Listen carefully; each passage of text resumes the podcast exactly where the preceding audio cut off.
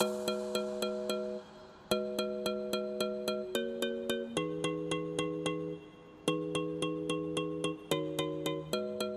在讲说这个底层的社会，他们的困境到底是为什么？他们没有办法顺利的进行交易，或是没有办法顺利的进入上层阶级？其实主要是因为说，不管是在纽约，在美国整个市场里面呢，每一个人都是一个商品，就是大家会把每一个人当做商品来看待。但是他就会觉得说，这个地方提供你展现的机会，但并不代表说他们一定需要你。比如说，今天你是一个白人，你想要招妓女，好了，你有钱嘛，你就先从白人的那些妓女开始啊。我觉得纽约提供了人成功的机会，却不给人成功的保证，这就是困境一，以我们想要表达的啊。那困境二呢，就是美国非常崇尚个人主义的，说他们十八岁就必须得离开家里，然后独自生活，然后这个社会是要他们相信呢，所有的问题都是自己造成的，要自己负起责任。这真的只是个人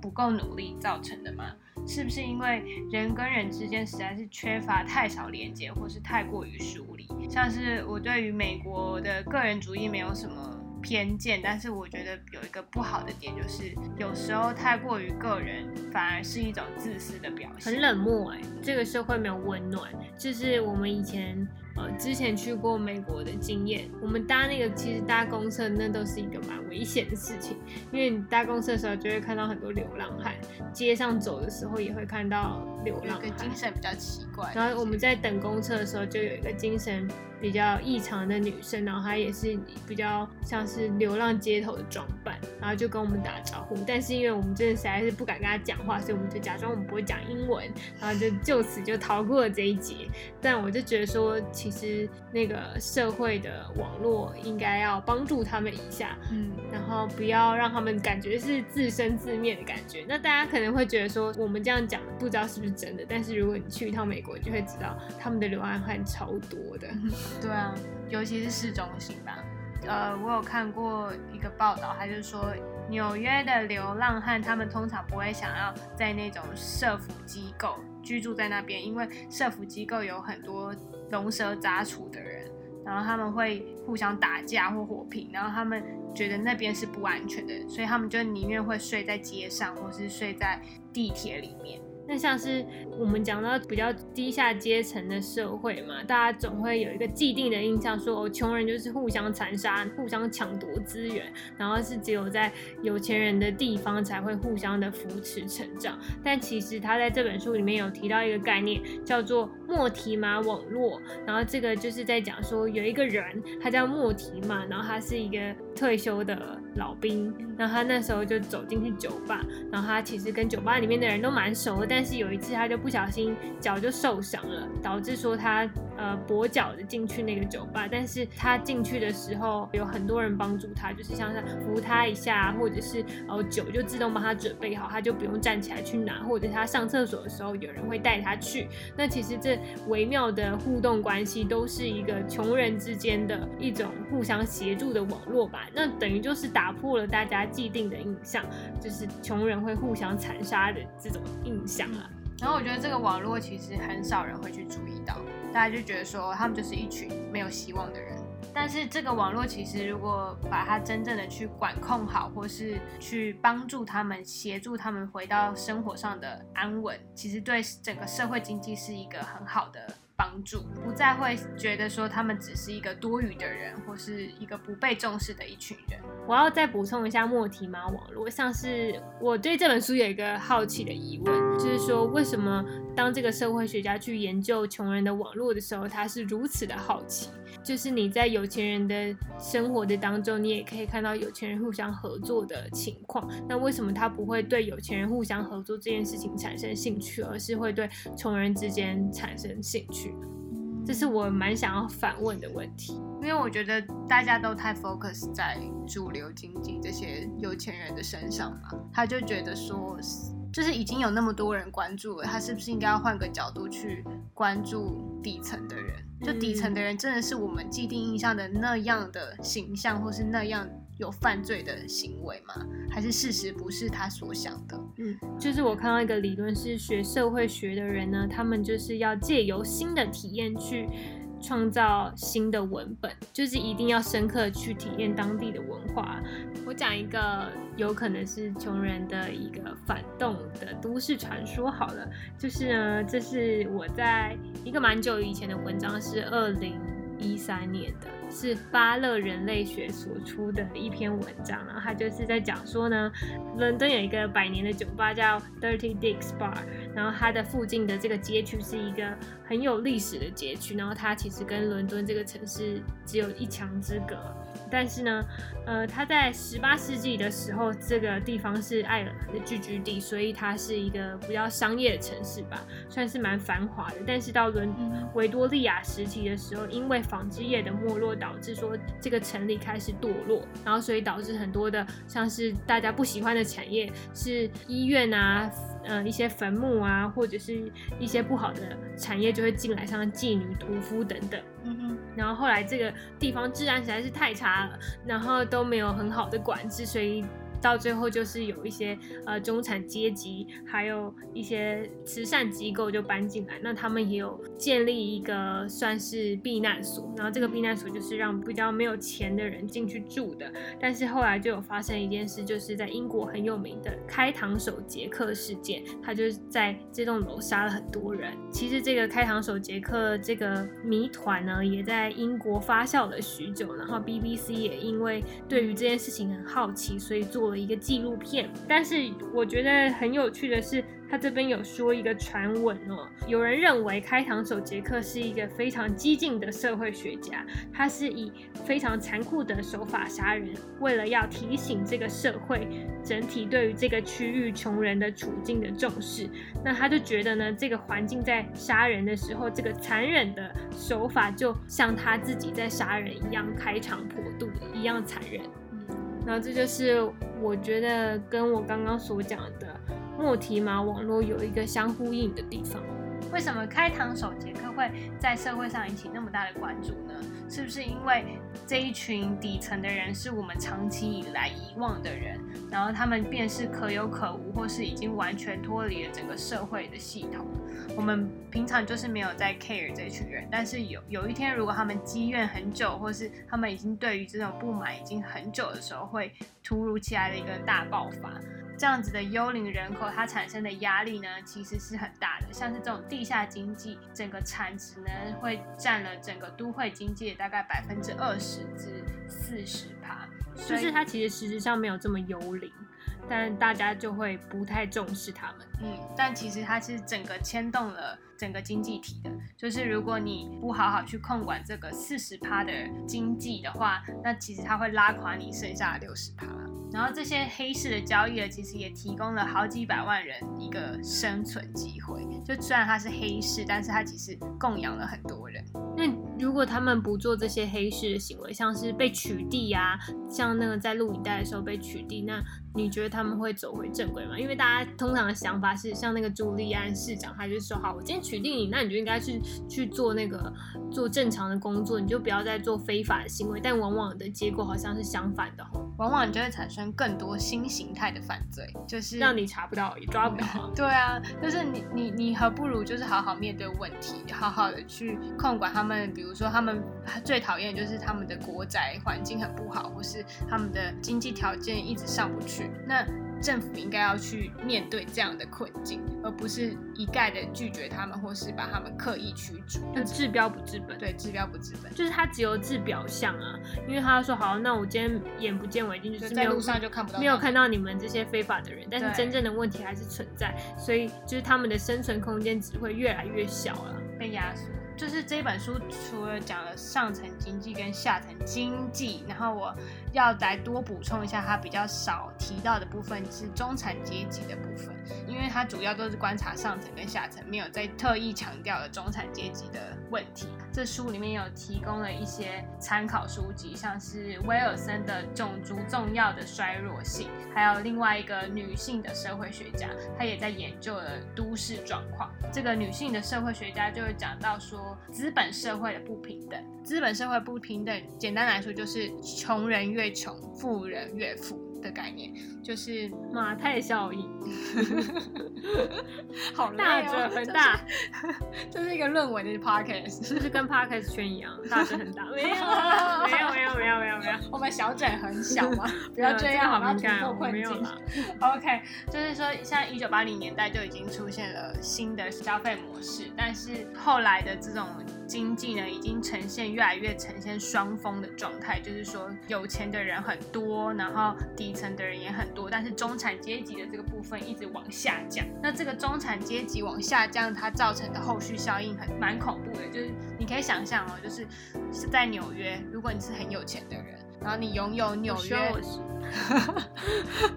你你希望纽约在纽约你有十五栋楼，但是你一个人就有十五栋楼，但其实那那个十五栋楼可以养育的人有好几百人。但是你一个人取代了好几百人的社会资产，是不是差距非常非常大？你仔细的思考。有我仔细的思考之后，我发现我很生气，因为以前我们租的那些房子，然后那个房东呢，他是连自己的房子自己有这间房子都不知道，然后他是长期在国外居住，我就觉得天哪，我花这么多钱租你的房子，你竟然连你房子在哪里都不知道。因为太多了，没有办法去一一找出来，所以就觉得说贫富差距也太大了吧。嗯，就当这些。一趴的这种富有人士呢，他已经占了全部国家的总经济体的，比如说超过百分之五十了。你可知道这个城市会变得多么不安全？你你可以想象，比如说这个人拥有十五栋房子，但是有十栋都是空的，那那十栋的下场会是怎么样？空的嘛，蚊子屋嘛，喂喂养蚊子，或是有。可他也不可能转手卖别人，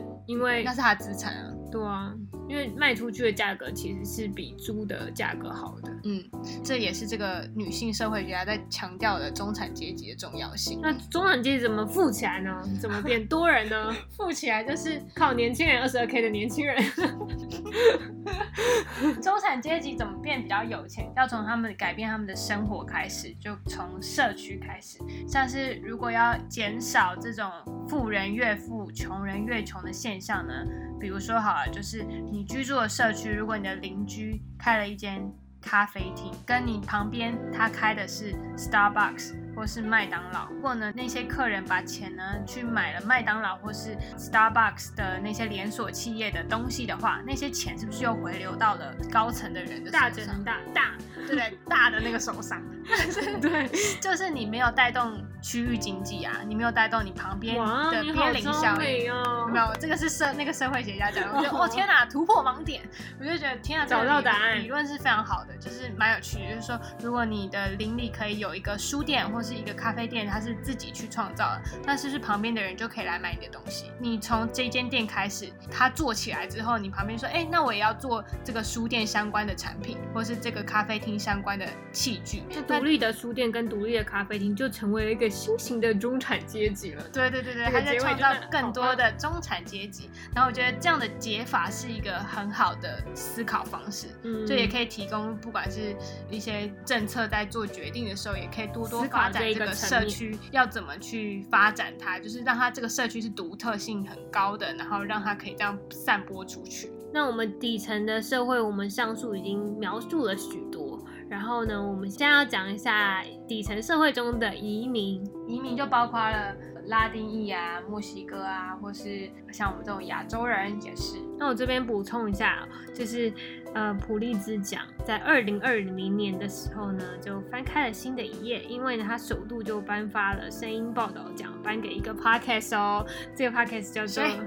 美国人生 This America Life》，然后他得奖的集数，这集数叫做《出走人群 The Outcry》。如果大家有兴趣的话，他是有出自己的网站，然后很贴心的是，他连文稿都有附给大家。如果你听不懂他讲那么快的英文的话，你就可以边听然后边看他的文稿。我要讲一下它里面的内容，就出走人群，他是访问了美墨边界的难民，然后叙述了他们的生活其实是蛮惨的哦。他就是访问了他们，然后他说他们那边的居住环境是没有稳定的水源的，他们都是一天运三十几罐保特瓶，然后给很多的难民，然后他们没有一个地方是可以自己去拿水的。然后再就是说，其实去现场帮助的志工啊，然后或者是志愿者，他们其实在晚上的时候就要回家了，他们不能在那边待超过下午的时间，六点以后就是要回家，因为呢那边会变得非常危险，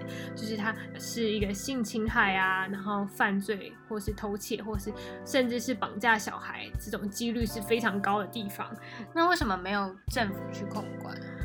就是其实政府是不太管他们，尤其是现在又是呃川普执政的关系，然后他是非常反对移民的嘛，所以他们等待入境美国的机会又更渺茫了。然后他们就要等更久的时间，但是他们为了不想要再回墨西哥，所以一直在边界等着。因为我觉得有时候它其实也算是一个变相的难民式的城市吧，就是那个城市是非常危险而且很脆弱的。一般人通常就过了你讲的五六点就不敢进去，那但他他们还是维持着一样的生活。我一直很好奇的是，为什么这些机构、这些政府，他们一直想要他们维持一种很极简的生活状态，或是不愿意给他们一丝帮助，就是他们想要让他们活在绝望当中。哎，因为他们觉得外来者然后会抢他们的工作啊，破坏他们经济，然后又让他们治安不好，可能又会再度成为第二个。马里兰，可是我有看过一个主持人主持的节目，然后他也是在讲说美墨边界的问题，然后他就说，因为他们强制控管的关系，而且他们都会随机有边界的警察，就是那种类似国民兵啊，我不太知道，然后他就会去就是去扫射那些偷渡来美国的人。墨西哥的人，然后他就因为这样子的阻挠，导致他们这些偷渡的其实会从另外一个方向过去，就可能越过别人的农场啊，然后越过就是那些那些毒贩也可能会从另外一个方面这样进入美国国境，这样真的是一个好的控管方式吗？就一再的，如果只是在美美墨边界建起了一个高墙，那那个其他的管道是不是更危险？你又更无法去控制？也说到这个，我要提一下，我以前也有看过类似偷渡的纪录片，然后是 Sky News 他拍的，从非洲偷偷渡到欧洲，但是因为他们不是正当的船嘛，所以它是一个小的汽艇，然后上面就挤满了人，然后非常危险，而且他们每一个人身上都没有救生衣。然后他要越过那个是人蛇集团的概念，嗯，就是要越过那个汪洋大海。然后他们唯一的比较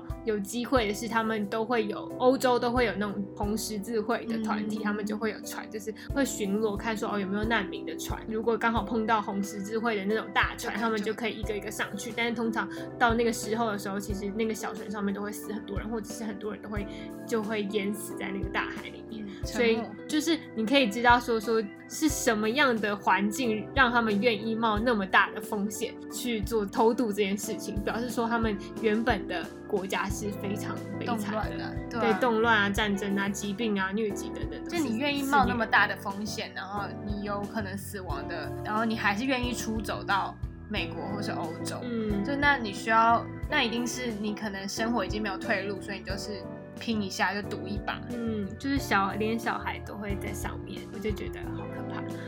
就是很很悲伤，因为因为妈妈就会抱着小孩，然后很绝望的看着，就是另外一边可能会出现欧洲大陆的感觉。我看那个节目，他就是他是因为他原本在那个基督教教会里面工作，然后那时候就因为墨西哥有很多帮派或吸毒的年轻人，然后他就是为了要帮助那些年轻人不要再吸毒，所以就会劝导他们，然后他就后来就被威胁，就说什么如果你再这样阻挠我们的话，我就要杀你全家，所以他就决定出走到美国，然后带着他的小孩，然后他在美墨边界的时候，那个人蛇集团就把他踢下车，然后就说已经到边界了。剩下来就由你自己看着办吧。然后他就手里抱着小孩，然后他想，然后小孩就说：“我们什么时候才能看到美国的爸爸？因为他爸爸已经去美国了。”然后之后他就说算了，我已经没有后路可以退了，他就抱着小孩，然后就往那个边界冲去。然后我就觉得说这样子的呃勇气，跟他们到了边界还是卡在边界，没有办法过去美国，是很悲惨的。所以我觉得其实他在墨西哥也有很大的劳力的价值在，但是美国的那一方没有看到这些移民者的价值，造成他们在边界会变成一种也是像是幽灵人口。就即使我觉得这样子，如果不把他们规范在一个，那怎么讲？不给他们一个地方生存的话，他们就会更没有价值，然后甚至会成为社会的负担。就像说，他们可能就会做一些犯罪、卖毒啊，或是你知道，就是那个美墨边界犯罪率超级高。就是他们就会变成大家口中真的认为的犯罪人口，但是到底是他们自己成为的呢，还是被这个环境所逼迫？就是值得去思考的一件事情。那对于底层阶级的部分，我们已经做了很多的探讨，像是吸毒、毒品产业、性工作产业，还有移民的这个问题呢，我们都做了一些讨论跟。有反思反思可以解决的方式。再来，我们就是要转移到了上层阶级有钱人的地方啊！连有钱人都有困境，有钱人困境到底是什么？有钱人的烦恼。有十五间房子的人，他们的困境到底是什么？是赚快钱的困扰吗？通常到有钱人的压力就是说，他爸爸妈妈就会想说，哎，那你就继承家业就好了。一样，继承家业，或是你你不需要出去工作，可以直接帮你安排好工作。然后，所以他们通常在这种家庭关系里面找不到自我的价值或认同感，所以他们就进而想要去外面求取机会，可以让他们有施展他们自己能力的机会。你不觉得很讽刺吗？就是有钱人，然后他们其实不想要受制于家庭，所以他们就是要靠自己的双手赚钱，然后就变成说有钱人还要靠自己经济独立，就是他觉得找机会对他来讲是一种游戏啦。就是我觉得它是一种玩游戏的心态，就是说哦，今天成了就成了，我今天不成我也可以，还有另外一条路可以走，对我有退路，我可以回家。就是你不觉得跟底层做一个很大的反比？底层就是拼死拼活，我就是要拼出一条路。对，因为我没有，我就是生死就掌握在这个机会手上。嗯，就跟移民想要入境一样。就是不管枪支是不是对着他，他就是要往前跑，冲过那个入境的线。但是在这些上层有钱人的身上，有很多的权力感会阻挠他们进入地下经济。就是他不会知道说毒品市场是怎么交易的，或是地区性的权力分配是怎么样。就是而且那个毒品市场比较属于低下阶层，就是低下阶层他们其实都会有自己的语言，就像什么俗语啊、俚语啊。但是有钱人就是比较你知道优雅，然后说哦我要讨论一下艺术品，然后讨论一下。他们不太知道怎么管理底层的人吧？就是他不知道怎么跟他们沟通，就是那个沟通。哎，我觉得这样是不是也很容易被中间人理？就说好，哎，我今天就信任你，因为我不会用这种东西。然后信任你之后，你可能就真的把我百分之八十趴的钱都拿走。因为蛮有可能发生这个问题，所以我觉得他还是要真的是投身去做这件事情。因为像书中的安娜丽丝，她就是本来是佛系经营她的性工作者的，她就是女生的皮条客。然后，然后她自己没有下去做，但她下面有小姐，然后这些小姐都是有钱人的千金，然后她就是会让他们去做，但是她刚开始是佛系经营，但是后来她越赚越多钱，然后觉得这种方式很好赚钱之后，她就真的去认真经营这件事情。而且而且，他这种通常他们在犯罪或是在经营这些妓女的时候，他们心里安娜丽丝她心里都会有一种感觉，我是圣母，对，他是圣母，他是解救他们的人。圣母的他说他不会觉得他在犯罪，他觉得他是帮他们找一个新的出路。他就会说哦，你知道吗？我那些女生，那个我经营的女生，她们都很笨，她们都是以前都是帮男生付钱的那一方，就是他男朋友。对，他说他们都养男朋友。你看我现在子就是帮助他们，让他们可以买名牌包包啊，那都是用男生的钱啊。你看我是不是一个很好的人？这是一个犯罪者的心态，就是说他即使犯罪，他还是想要这样，他是为他的犯罪合理化的一种意思。对对对对。可是他自己的经历也是不好，他现实生活当中他也是把自己的钱拿去给男朋友投资那个电影事业，然后男朋友一直投资失败，因为他投资失败还会说你你也是一个脏钱啊什么。钱也是来的不好啊。那我觉得很特别，是这个社会学家有因为跟那个富家千金也是蛮好的，然后他刚开始其实不知道那个富家千金是有在做这个地下行业，就是性工作者的皮条客这个行业。然后他就是从他有一次那个女生喝醉，然后来他家，然后想要休息一下，从他的言谈当中知道他真的有在做这件事情，然后。就是安娜丽丝那时候就喝醉酒在那个社会学家家嘛，然后他就会说，哦，呃，像我要帮我男朋友准备拍片的钱，那但是如果把钱都给他的话，我很多人都拿不到钱哎。那很多人这时候那个社会学家就会开始思考，为什么他要讲很多人？然后为什么通常有钱人应该会把钱放在银行吧？嗯，然后就是至少还有一些至至少还有一些历史，然后为什么会放在家里？然后我就觉得天哪，可以从那种言谈当中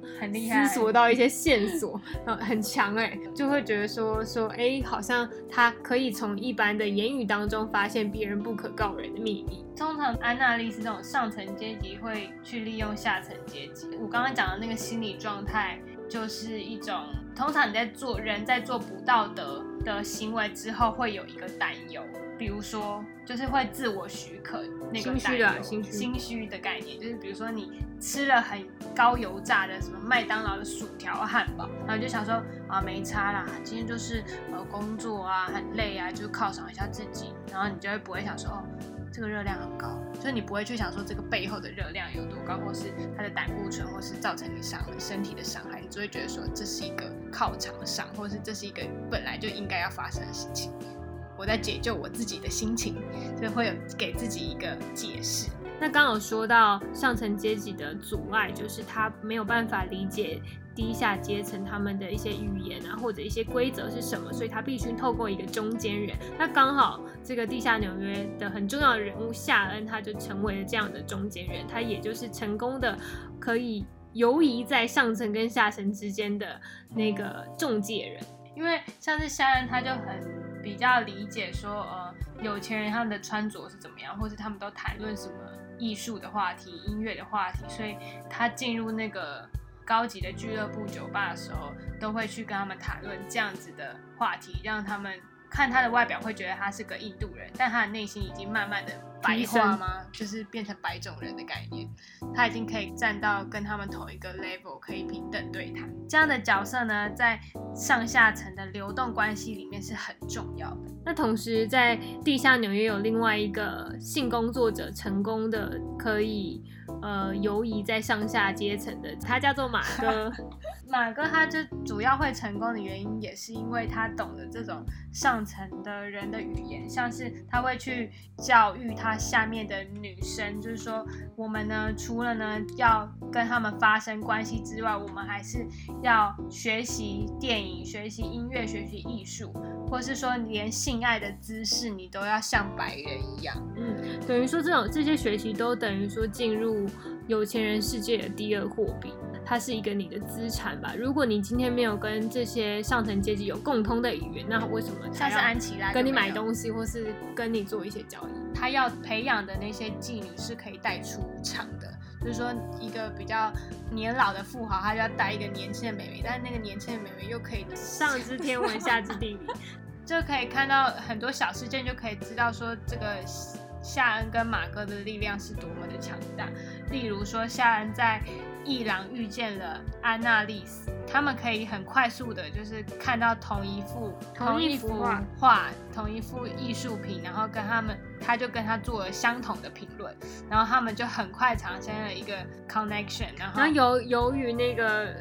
有钱的千金，她自己私底下也有做一些非法的交易，所以她又跟那个男生有共通点。那当时这个，因为那个社会学家不知道，所以他就很害怕，他就在旁边看说：“天啊天啊，我不要让那个单纯的富家千金去接触这么复杂的夏恩。”然后他还一度想要伸手要去，心里很纠阻断他们的认识。但是后来他们还是有认识到，连结还是蛮紧密的，甚至有一起合作。那这就是地下纽约让我们觉得很惊奇的地方，就是说，竟然上层社会跟下层社会可以有这样的连接，然后穷人也有翻身的一天。嗯，那我们要不要为这本书做一些总结？因为实在是讲的很长啊，很长。我们从一开始开始讲的就是纽约，它是其实是一个漂浮的。城市，然后它是一个跨种族，很多人都可以在这里找到成功的机会，但它不给你成功的保证。然后第二个是。这种底层的地下经济呢，会有怎么样的困境？刚刚也有提到的，像毒品跟性交易呢，他们都会遇到是他们的文化资本不够，或者他就是他们素养不够，导致他们无法晋升，或是因为他们的肤色、他们的英文程度，让白领阶层的人无法接受他们，就是他们所面临的困境。还有像是美国的个人主义，也叫他们就是为他们生活自己负责，所以像是政府还是社会机构方面给他们的帮助也很少。第三个，我们有讲到说，哦，如何在资本市场建构一个比较稳定的城市，就像是，呃，我们可以多开发一些社区的独特性，增加中产阶级的族群。没错。再来就是讲到这个上下层他们是怎么流动的。最后，最后我们想要讲的是，现在这个犯罪的环境其实有一个第三文化的出现，就叫做中介者，这个连接的上下层的。像是夏恩跟马哥，他们就是未来很有可能成为经济体的一个大户吧。就是大家不要不要小看，就是地下阶层的人，他们其实非常有潜力的。嗯，所以希望就是我们推荐大家去看这本书，就是虽然有点生硬，虽然有生硬，但是蛮精彩的。我觉得让我启发很多。他就是用故事的方式，一个一个带入他的一个田野调查，然后去观察。地下经济这个生态，就是像你走进去那个有做黑的那个 红灯区，做黑的红灯区的时候，就一直突破你的三观，就跟看这本书的一样，就是你跟我以往的那哎，我们形容一个场景好，就是你很想走到一个红灯区的巷子里面，然后你就左看看右看看，然后就越来越突破自己的三观。不同的房间有不同的惊喜，大概就是这种它慢慢给你一些惊喜，然后你就会说：天哪，原来是也有这样的世界存在。好，这就是我们的，我们终于讲完了。Yes，, yes. 那如果大家喜欢的话，请继续支持我们。那可以在 Instagram 或者是 First Story 上面，或者 Apple Podcast 留言给我们。我们拜托大家可以留言给我们，跟你们聊天，跟我们聊天好不好？这个请求的心态是怎样？大概就是这个样子。那我们下次再见，下次见，拜拜。